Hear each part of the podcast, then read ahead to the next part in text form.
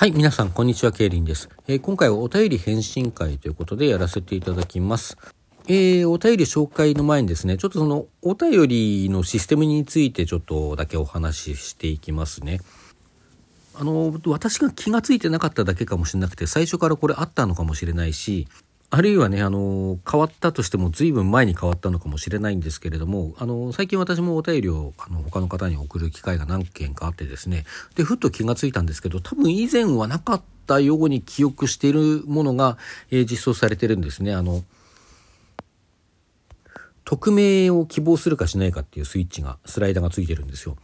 で匿名っていうとこれ匿名を希望すればあの名前も何も通知されない状態でそのお便りの内容だけが先方に行くのかなっていうような印象が、うん、強いような気がするんですけれども、まあ、私はなんかそうだったんですけども。いろいろね自分のとこに届いたお便りだとかいろいろ見ていくとどうやらそうではなくってあの名前欄に記載した名前の方はですね先方に届くんですねどちらにしても匿名を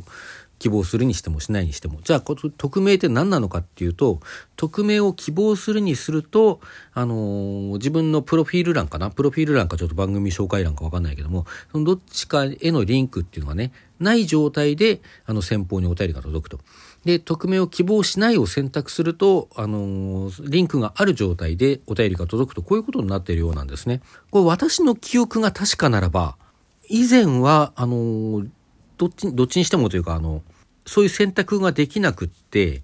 あの、一律でリンクがない状態でお便りが届いてたと思うんですよ。で、今はね、これからさせていただくような形で、あの、お便りに返信しますよっていうのをこうチェックを入れて、トークを上げると、あの、返信トークが届いてますよっていうことがこう、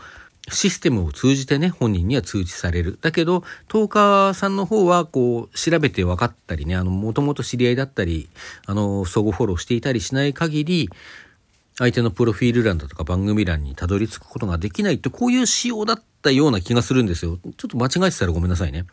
まあなんでね、そこがあの、たどれるようになりました。で、たどってほしくない人はこれ匿名希望にできますよというふうなシステムになっているようです。あの、匿名っていう言葉でね、これ名前もいかないんじゃないかと思って、うっかり匿名にスイッチを入れて自分の名前をそのまま送ってしまっただとか、そういうことがあるかもしれませんのでまあ、そのね、匿名にして何、あの、悪口だとか、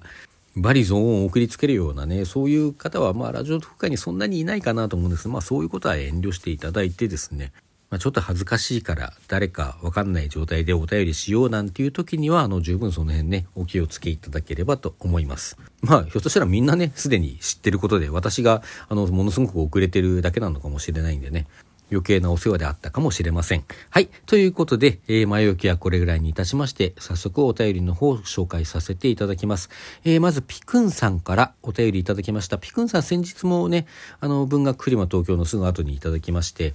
えー、その時はそれこそは多分匿名のスイッチを入れた状態でお便りいただいていたのが、今回はそれがない状態でお便りいただいておりますので、後ほどね、あの番組の方へのリンクを番組紹介欄の方に貼らせていただこうと思います。はい。で、お便りですね。えー、いつもケイリンさんのライブ配信のコメントで笑わせていただいており、オス。あの、オスってのはオスに忍ぶっていう字に小さい「つ」をつけて、オスって書いております。はい。えー、コメントが面白くて素敵でしょう。章はこれあの症状の章ですね。そしてキラキラキラと。僕は大人になってから小説をよく読むようになり、ちょいちょい本を購入するので、積んどくタワーが高くなっていっております。その中にケイリンさんの小説が仲間入りしました。今年の年末に読むのが楽しみです。合唱。来年もラジオトークにいたら仲良くしてよ。ということで、ベストリスナー賞とともにいただきました。どうもありがとうございます。ね、あの買っていただいたお礼、前回もしましたけど、あの改めて本当に買っていただきありがとうございます。あのぜひね、読んで、あの少しでも楽しんでいただけたら幸いでございます。そしてですね、あの、まあ、コメントにまたね、あの、お褒めの言葉と、その、えー、ベストリスナー賞のをいただきましてありがとうございます。まあ、あの、なんでしょうね。前回も言いましたけども、私のコメントが面白いとすれば、それはあの、メインのトーカーさんのね、実力のうちだと私は思っておりますので、このトーカーさんすげえなと思っていただくとかね、まあ自分のライブに私が現れてね、なんか面白いこと言ってくれたなと思ってくださるんであれば、それは私のトークが面白いからだなっていうふうに誇っていただいてね、もうみんなで幸せになろうよということでやっていきたいと思います。最後の仲良くしてよっていうのはあの、ピクンさんがいつも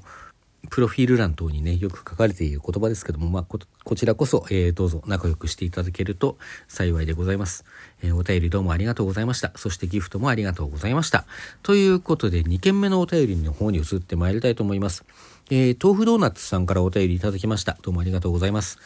えー、文字書きの際にあふれる限界オタクケイリンさんへ。かっこ褒め言葉のつもりです。限界オタクって言いたかっただけです。ちょっとこう、なんでしょう。ちょっと面白い顔文字がついてます。はい。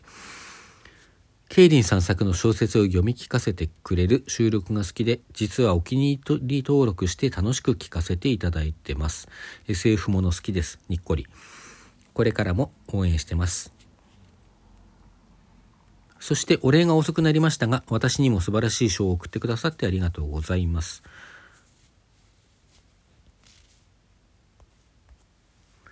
本当は投票権ですが、私にとっては賞をいただいたと同類の喜びと感謝に等しい気持ちでいっぱいなのです。